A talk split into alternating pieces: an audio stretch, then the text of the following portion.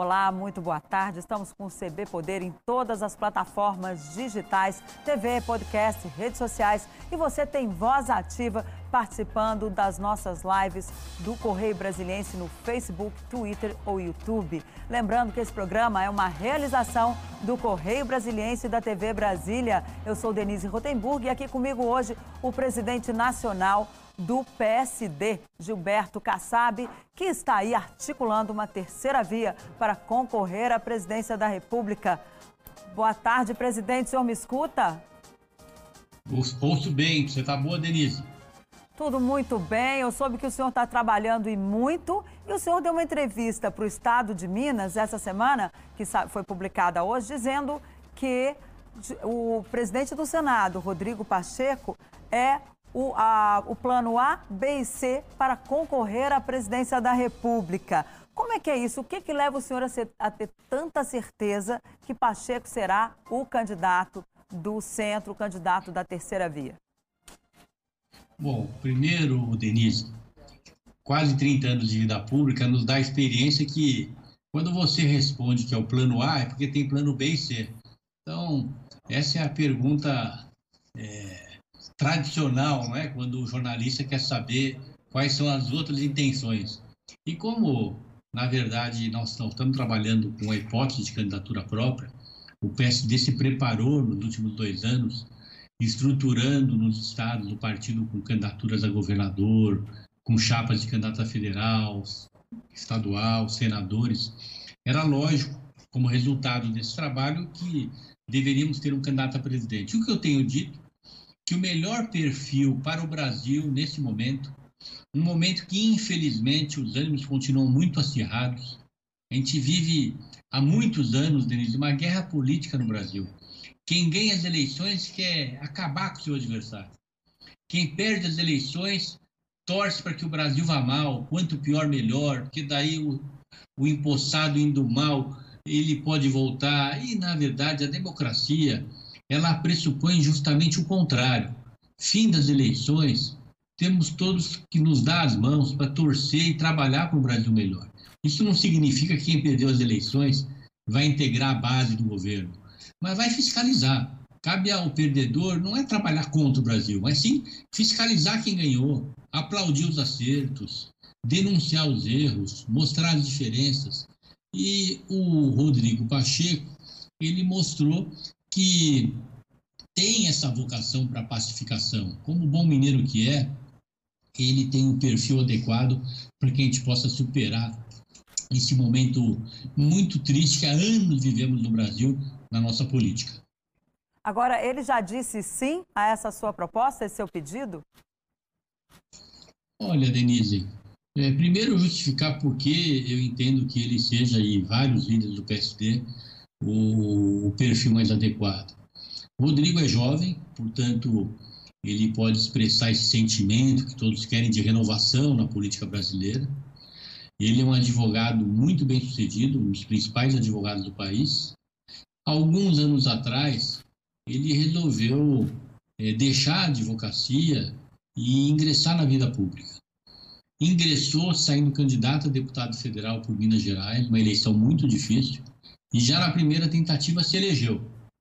E chegando à Câmara dos Deputados, ocupa o segundo cargo da Câmara, que é um cargo dificílimo, que é a presidência da Comissão de Constituição e Justiça. E foi muito bem.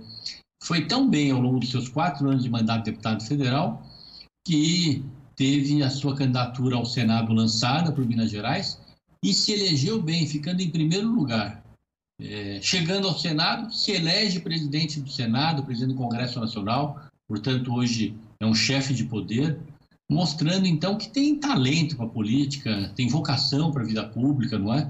Associada a uma boa imagem, a uma boa formação moral, uma boa conduta ética, uma boa formação profissional. Então, tem todos os predicados que um candidato deve ter. Essa é a razão do PSD estar abraçando a sua eventual candidatura e o convidando para que seja esse candidato. E qual é o timing para ele dizer esse sim que o senhor espera? Ah, eu acho que é, eu entendo, é muito cedo né, para ele se manifestar, porque ele é presidente do Senado e tem compromisso de fazer a gestão do Senado, não é? É? E essa deve ser a prioridade dele, sim. Eu acho que há algum tempinho, ainda esse ano, muito possivelmente, ele terá condições de manifestar sua posição. E eu não tenho dúvida nenhuma que ele vai entender a importância da sua contribuição para o Brasil, emprestando o seu nome para a candidatura, que tem tudo para sair vitoriosa. Agora, é, o senhor também está montando palanques estaduais. Em Minas Gerais já tem Alexandre Calil como candidato a governador.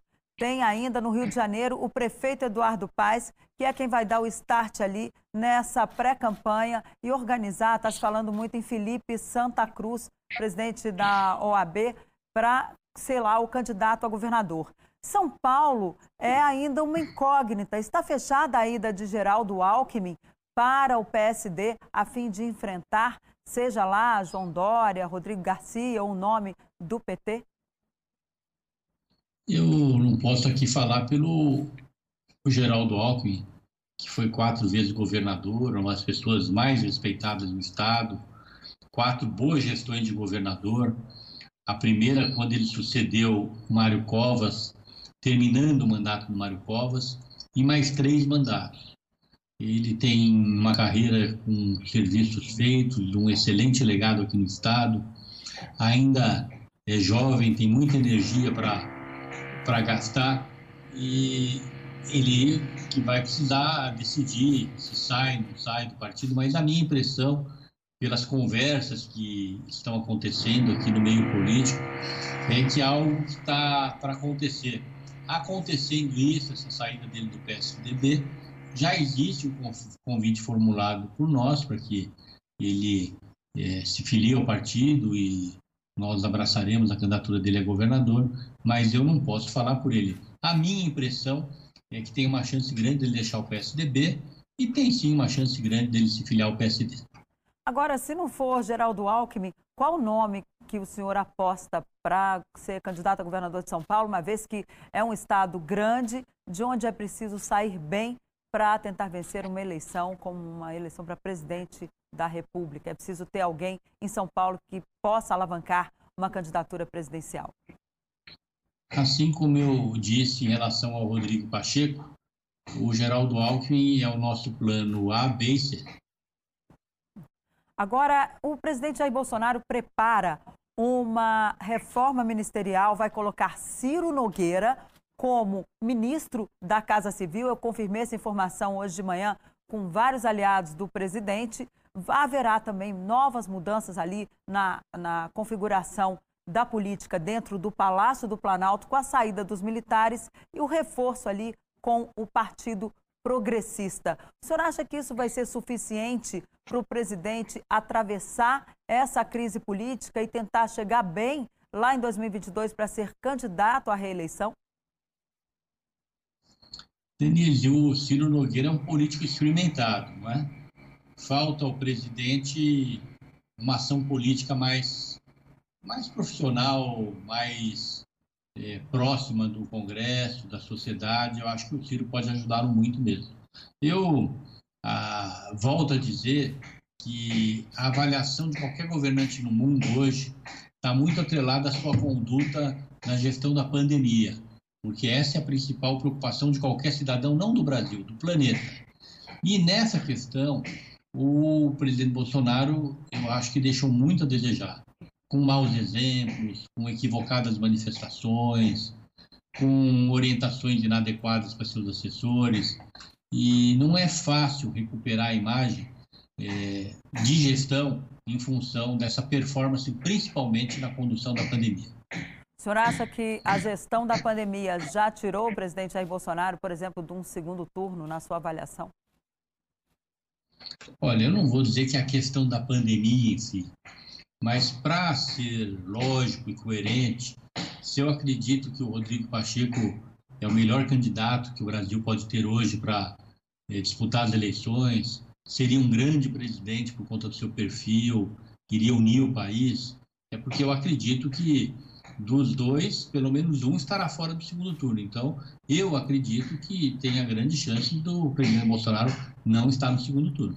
Agora, os dois, tanto Lula quanto Jair Bolsonaro, criticaram a terceira via, a, a, o surgimento de um candidato de centro. Eles consideram que o, o, presidente Jair Bolsonaro chegou a dizer: olha, isso aí é o brasileiro quer algo que seja quente ou frio. Morno não dá. Ele chegou a se referir que seria ali um candidato vaselina. Ele chegou a usar essa expressão, aquele que não está nem do lado nem do outro. Lula disse que não acredita, que a polarização já está posta. Como é que o senhor vê essas críticas que eles fazem aí à possibilidade e a essa candidatura de terceira via?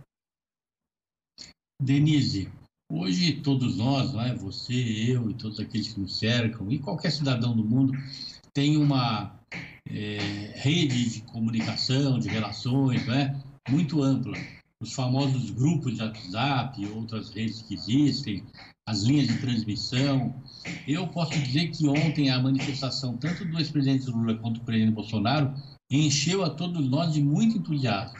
Porque é evidente que qualquer analista mediano, quando vê esse menosprezo que ambos tiveram para a terceira via, no fundo, a tradução correta, é, ao invés de menosprezo, é preocupação eles têm muita preocupação com a terceira via, ambos, e eu acho que eles têm toda a razão de ter preocupação, porque efetivamente o Brasil quer uma alternativa, o Brasil quer fugir desse enfrentamento, dessa guerra política, dessa torcida para que de parte de adversário que o país vá mal, para e, e dessa posição de governos que querem amassar, querem enfrentar, querem aniquilar seus adversários é, a preocupação deles, eu acho que faz sentido, porque a terceira via vai se fortalecer muito nesse processo eleitoral.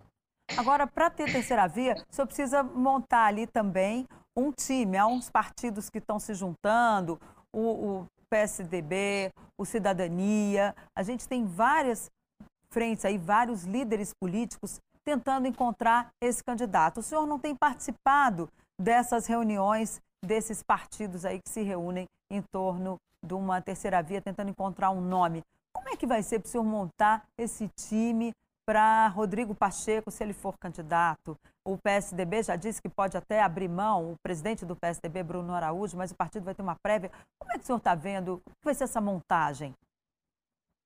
Olha, Denise, até por conta do, da coerência, eu disse agora há pouco que o PSD se preparou para ter candidato construímos palanques regionais importantes, não é?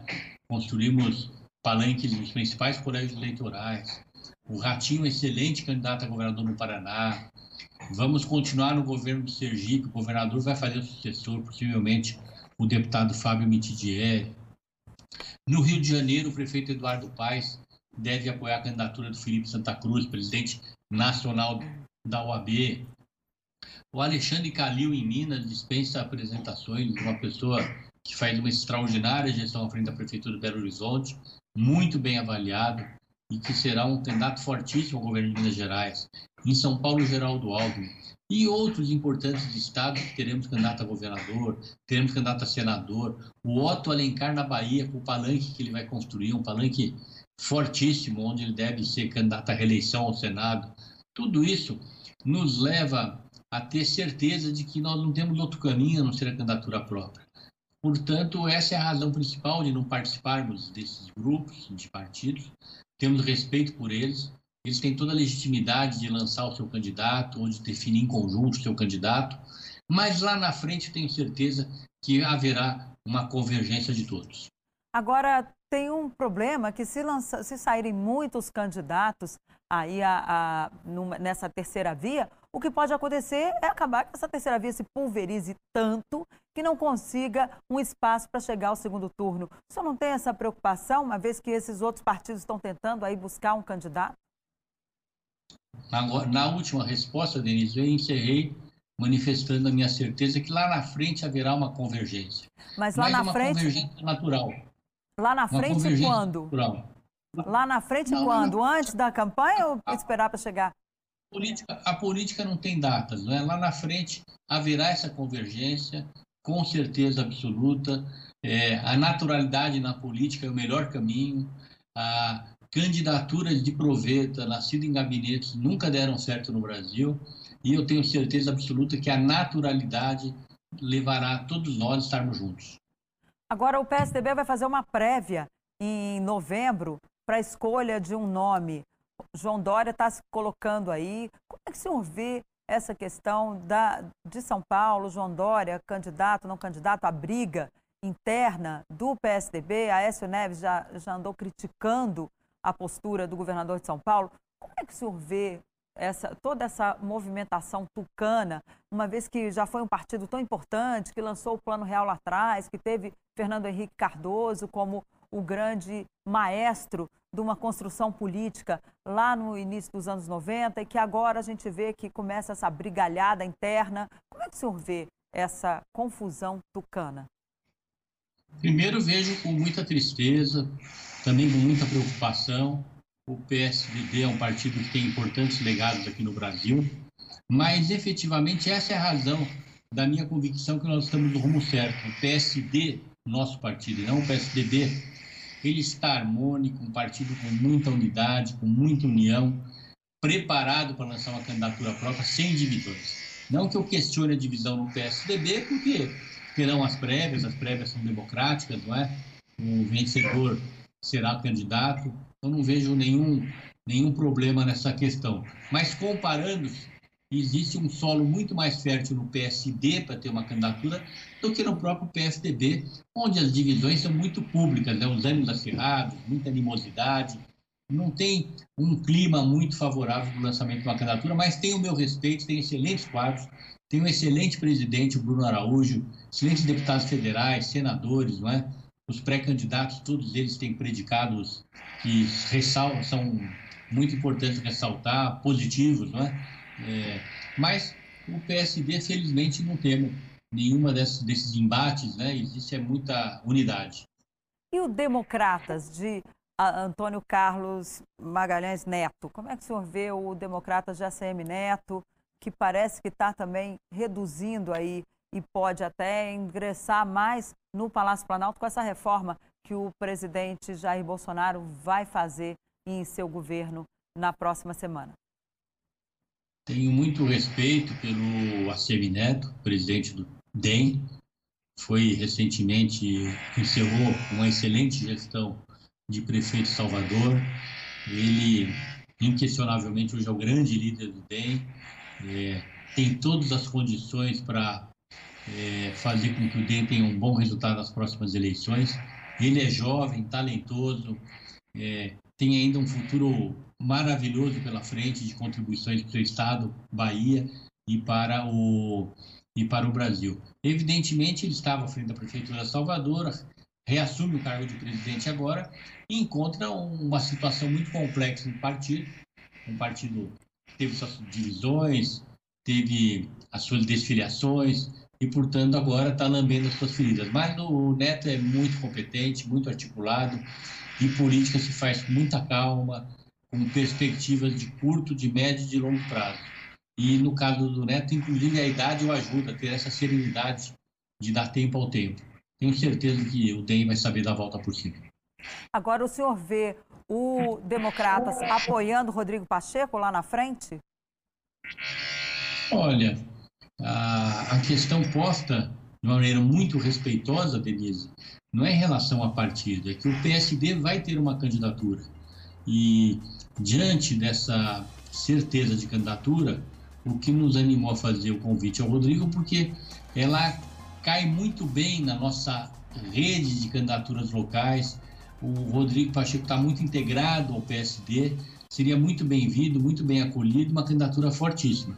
Isso, essas reflexões, a gente faz, você vê, com total transparência, com muito respeito, porque a política, antes de mais nada, precisa ser conduzida com esse respeito, né?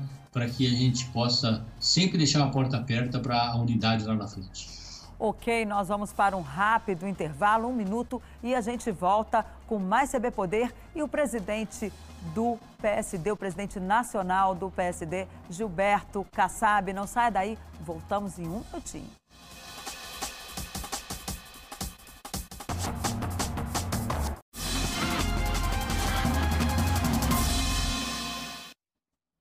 Olá, estamos de volta com o CB Poder, nosso segundo bloco. Recebemos hoje o presidente do PSD, Gilberto Kassab. Presidente, o senhor já foi prefeito, já foi ministro e agora vem aí e conhece muito bem como funciona a política. Já viu muitas CPIs, muitas comissões parlamentares de inquérito. Agora o presidente Jair Bolsonaro enfrenta a CPI da pandemia e tem ainda a briga com Marcelo Ramos, vice-presidente da Câmara, por causa do fundo eleitoral que Bolsonaro já avisou que vai vetar. Qual é o principal problema do presidente hoje no Congresso? É a CPI ou é essa relação na Câmara que começa a dar aí uma série de problemas para o presidente Jair Bolsonaro?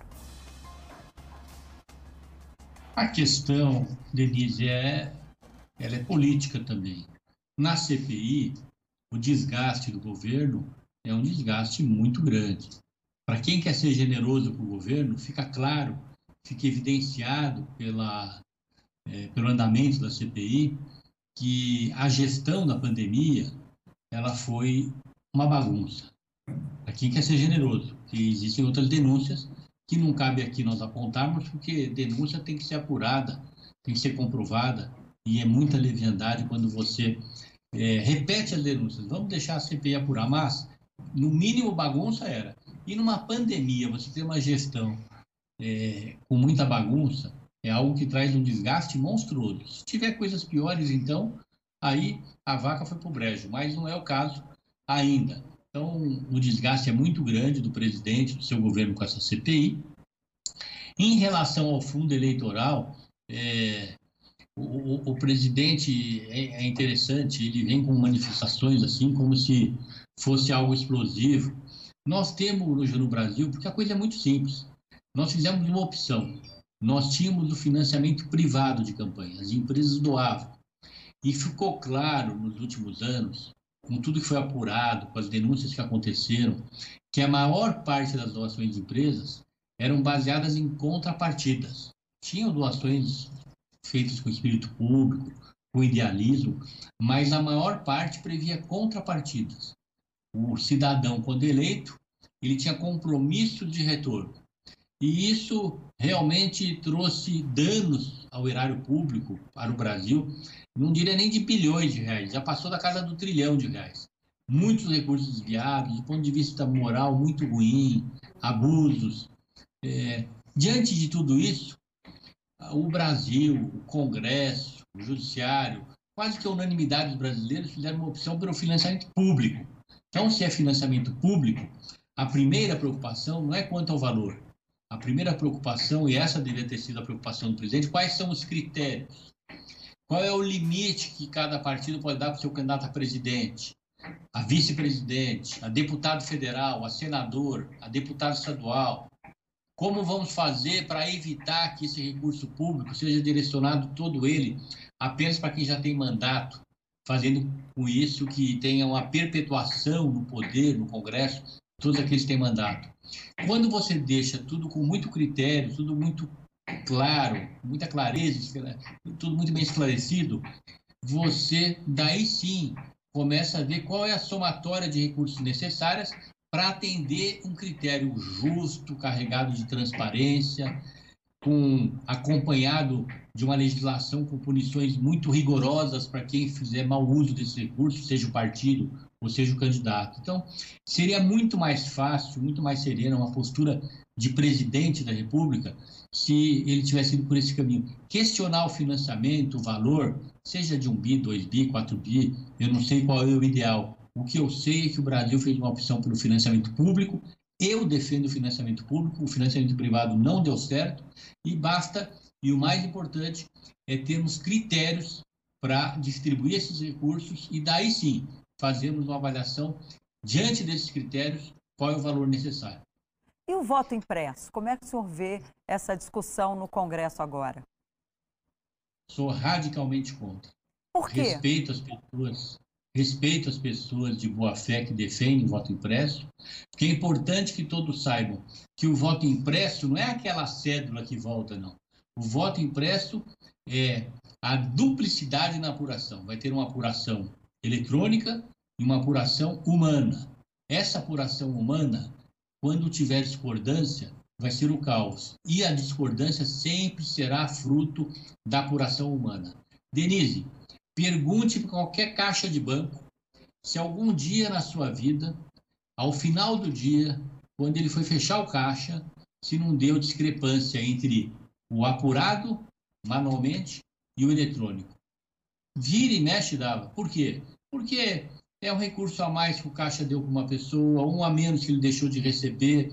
Há essa discrepância. Porque quanto ao resultado eletrônico, eu não vou aqui jurar de pé juntos, porque não é esse meu papel, mas eu acompanhei nesses 25 anos, parte desses 25, inclusive como ministro da Ciência e Tecnologia, diversas auditorias realizadas pelas mais importantes empresas brasileiras e internacionais que nunca testaram nenhuma vulnerabilidade. É, não é, ela é a prova de fraude. Isso é muito importante que se diga, uhum. porque eu falei das pessoas de boa fé, agora tem as de má fé.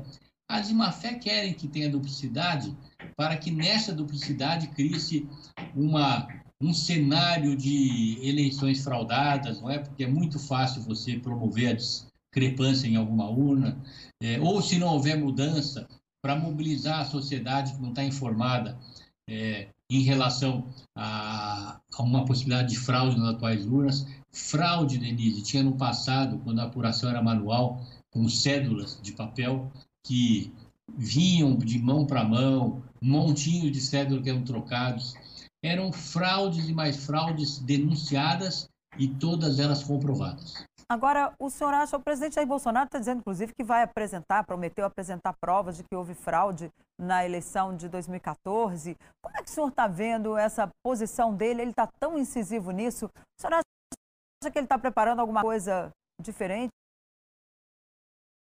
lá, lá para frente? Duvido, é blefe do presidente. Qualquer um que aparecer mostrando que a fraude deve ser algum picareta, porque eu acompanhei várias auditorias, as urnas são auditáveis e nunca foi comprovada e não será comprovada. Então, é blefe dele. Ele já falou isso há dois dias, falou isso, é, fez essa afirmação dois dias atrás, fez há um mês atrás, há dois meses atrás. Nunca apareceu e não vai aparecer porque a apuração é a prova de fraude. Nunca foi comprovado pelo menos até o momento, e a tendência é que não seja daqui para frente, porque a tecnologia é aperfeiçoada, as auditorias são muito mais bem realizadas, o sistema é admirado no mundo inteiro. Agora, eles dizem que, que só três países utilizam um sistema parecido com o do Brasil. Como é que o senhor vê isso também? Porque o presidente vai começar uma campanha, ele já disse que se não tiver voto impresso, é sinal que a eleição pode ser fraudada. Enfim, está se criando um clima aí em relação à eleição de 2022, isso não é preocupante? É preocupante que um presidente da República queira criar esse clima. Isso é preocupante. Mas eu posso lhe afirmar que o sistema é seguro, auditorias diversas foram realizadas, nunca identificaram, nunca foi identificado nenhuma vulnerabilidade, o que nos dá essa tranquilidade. Em relação a ter poucos países que tem esse sistema de apuração, olha, eu sou brasileiro, eu acredito no Brasil, tenho muito orgulho que nós tenhamos um dos mais avançados sistemas de apuração do mundo. Isso me enche de orgulho e não de preocupação. Eu lamento muito que alguns não sintam orgulho de termos esse sistema que é admirado no mundo inteiro. Assim como a declaração de imposto de renda. O Brasil tem um dos sistemas mais avançados do mundo, admirado também no mundo inteiro. Assim como na iniciativa privada, o nosso sistema bancário é avançadíssimo e também admirado no mundo inteiro. Agora, em relação ao Distritão, vem aí uma reforma política, o Congresso está se debruçando sobre ela e já em agosto tem gente lá querendo votar o Distritão. É um sistema, para você que está nos assistindo, onde apenas os mais votados têm acesso ao Congresso, ou seja, acaba com a eleição proporcional. O que, que o senhor acha disso, presidente? Sou radicalmente contra, é um perigo para o Brasil, torna o nosso sistema político eleitoral vulnerável em relação ao crime organizado, em relação às milícias. Ele tira o poder do cidadão, porque só vai estar representado aquele que votou e teve o seu escolhido eleito. Hoje não, hoje no sistema proporcional todos estão representados. Na, no sistema proporcional de hoje, o partido é, apresenta um conjunto de programas, de diretrizes que permite ao cidadão estar razoavelmente representado, porque com um número tão grande de partidos, ninguém se sente perfeitamente representado. E essa é a razão de estarmos defendendo a redução do número de partidos para que a gente possa ter muito melhor condição de representação. Ok, presidente. Infelizmente, nosso tempo acabou, mas a nossa pauta não. Já fica o convite para o senhor voltar ao CB Poder. Muito obrigada pela sua participação aqui conosco. Obrigado, Denise. Eu que agradeço a oportunidade e cumprimento todos aqueles que estão nos acompanhando. Ok, a você que nos assistiu, uma boa tarde, bom dia, boa noite, porque agora você escolhe quando você vai ver esse programa e até a próxima. Não se esqueça, a pandemia ainda não acabou, ó. Máscara e álcool gel e cuide-se. Até a próxima.